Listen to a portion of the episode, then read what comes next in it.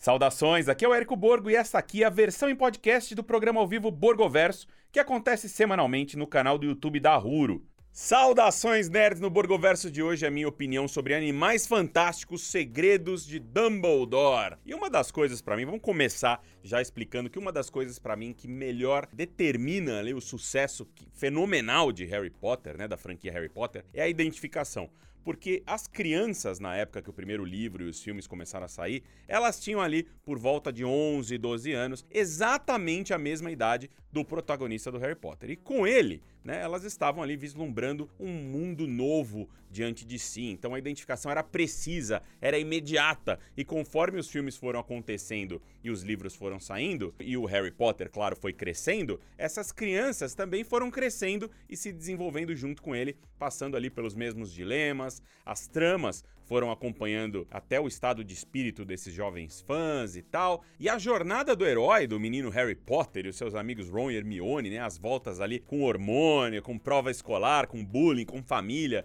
e também, claro, com as forças do mal em geral, era a jornada dos seus fãs. Então a jornada dos personagens era a saga dos fãs. E aí a gente corta para anos depois para essa franquia que é Animais Fantásticos, subfranquia, vai, Animais Fantásticos, que começa bem, ela começa com, como um spin-off, que tem uma super cara de spin-off, né, que é aquele filme para desvendar as aventuras do autor de um dos livros famosos da série, que é o masizologista Newt Scamander. E ela começa ok, e Animais Fantásticos de Onde Habitam não é ruim é bom o suficiente, né? Com sua carga de magia, tem uns bichos legais, tem a exploração de outro momento da história do mundo bruxo. Ele tinha ali sua carga de interesse, especialmente pelo retorno à franquia e tal. Mas aí veio aquele segundo filme indefensável, indefensável é a palavra, né? Quando eles começaram a misturar as coisas, misturar os animais fantásticos com a política do mundo bruxo e a grande ameaça foi o Grindelwald e tal. E aí a franquia dá uma errada feia demais ao ignorar que os fãs originais, agora na, na casa ali dos 30 anos, eles não querem se identificar com um bando de adulto de terno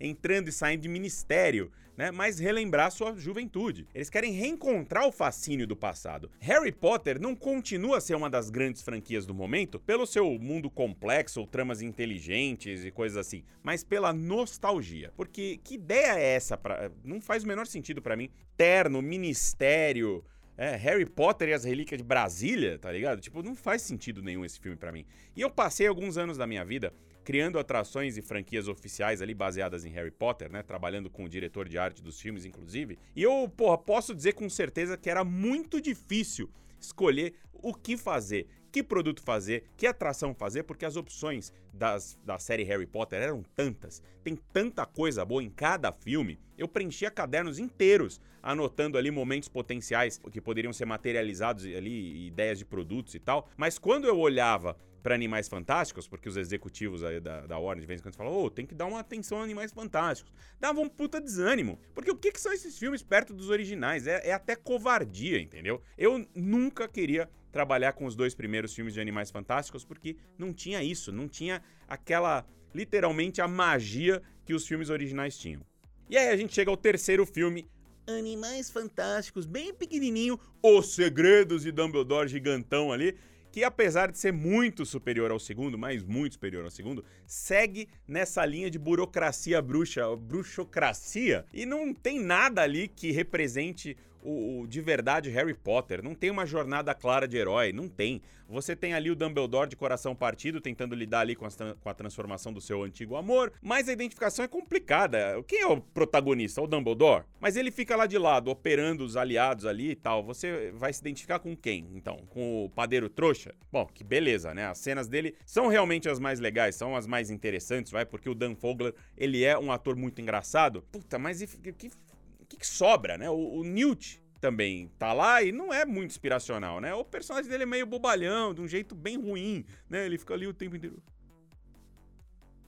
Porra, o Ed Redmayne encontrou ali um jeito de interpretar que nunca me agradou. Mas enfim, o cara tá lá pelos bichos e com isso até que eu me identifico, eu gosto de bicho e tal. Mas é para justificar esse lance dos animais fantásticos dele, né? Que de repente um bicho nesse filme vira a coisa mais importante do universo bruxo. E até aí tudo bem. Eu gosto da ideia dos bruxos depositarem a sua fé e o seu processo eleitoral nas mãos de uma criatura fantástica. Eu acho que isso funciona nesse universo.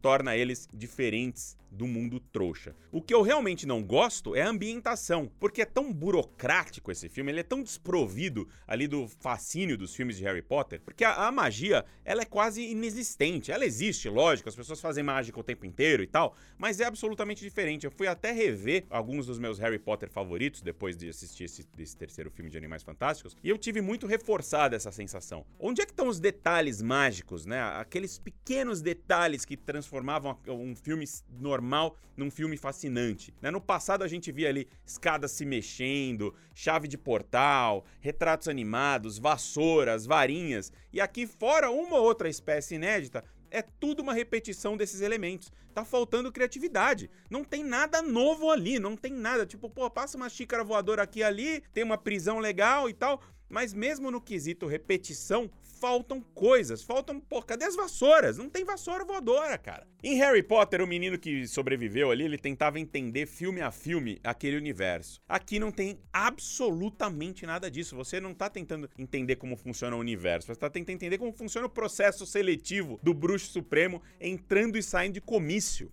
O filme é comício, ministério. É, tudo bem, eles até colocaram lá uma ceninha em Hogwarts para matar a saudade e tal, mas Cara, até essa cena em Hogwarts, ela me incomoda um pouco, porque, puta, tá lá o Dumbledore vestindo só, sabe, aquele terno, a McGonagall passa ali com uma roupa meio normal, saca?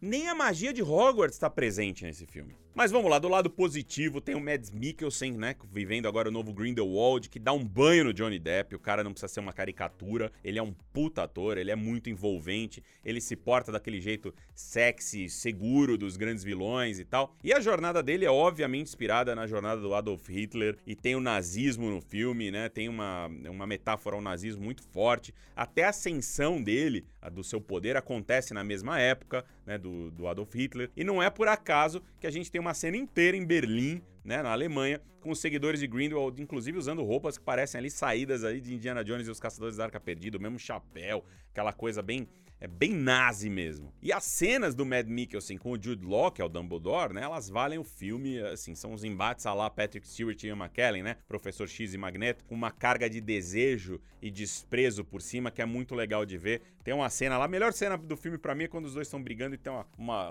umas mãos no peito ali, que é, é, pô, a cena é muito boa, assim, eles não precisam dizer nada para você saber o que tá acontecendo ali. E já que eu mencionei os figurinos de Hogwarts ali agora há pouco, tem uma outra coisa que eh, faz muita falta para mim, que é a moda do mundo bruxo, são os figurinos. Em Harry Potter, eles se vestem ali de uma forma bastante extravagante, né? Tem uma qualidade cultural muito forte, o do mundo bruxo, né? É uma qualidade cultural à parte da nossa, é, uma, é algo que eu realmente não entendo, essa decisão dos criativos ali dessa série Animais Fantásticos, investir todo mundo com a moda 100% humana de um século atrás, entendeu? Especialmente o Grindelwald e os asseclas dele, porque eles desprezam os trouxas. Eles. É, tem um determinado momento ali que o vilão até diz que odeia o cheiro de quem não tem magia. É uma cena que lembra um pouco ali do agente Smith em Matrix, sabe? Aquele cheiro de trouxa tal. Então, porra, se o cara odeia tantos trouxas, cadê a separação cultural para testar isso, né?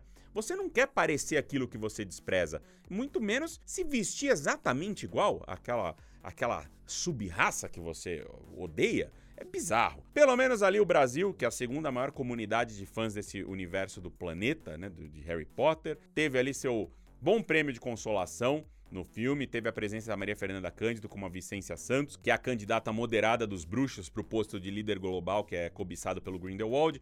só que a personagem brasileira, porém, ela tem ali. É, ela aparece bastante, ela tá sempre no fundo, ela tá sempre ali com um porte, uma elegância e tal, mas ela tem uma fala e um, uma ação no filme. Mas isso aí é culpa de verdade da pandemia, porque todo o desfecho desse filme aconteceria no Brasil, né? É, na verdade, Portugal, é, ele ia ser filmado em Portugal, Portugal seria o Brasil ali, seria o Rio de Janeiro da época, né? Da década de 20. Mas com as viagens dificultadas durante a pandemia e tal, a produção então voltou aos cenários virtuais e aquele templo lá mágico no Tibete entrou em cena. Enfim, eu até entendo que os fãs estejam relativamente satisfeitos com esse filme. É um alívio que ele não seja tão ruim quanto o segundo foi, mas definitivamente não é o que eu esperava ver.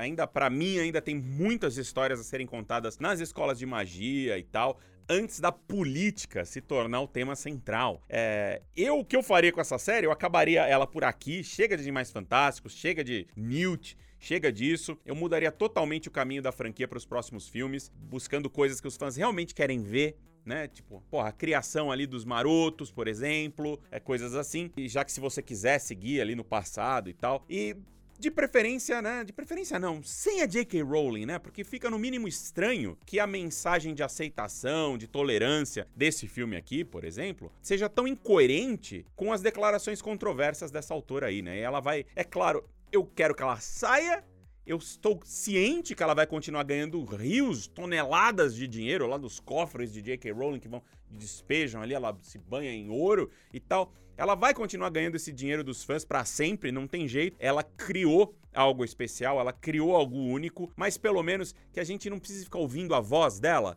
né, nesses, nesses filmes, que a voz dela seja ouvida apenas nas redes sociais, onde a gente vai lá no botãozinho, silencia ou simplesmente não segue, e aí beleza, ela fica lá falando as besteiras dela sozinho, certo? Eu espero que a Warner seja coerente e brigue por isso para os próximos filmes, porque os fãs que têm esse mundo do mundo bruxo dentro de si agradecem, certo? E você, gostou do filme? Quer ver mais Animais Fantásticos ou prefere outros rumos? Deixa aqui o seu comentário, assine o canal e até o próximo Borgoverso. Valeu! Você ouviu a versão em podcast do programa semanal ao vivo Borgoverso, que é oferecido aos fãs pela Cinemark Brasil. Para acompanhar, assine o canal do YouTube da Huro e o perfil da Cinemark na sua plataforma de streaming favorita. E até a próxima!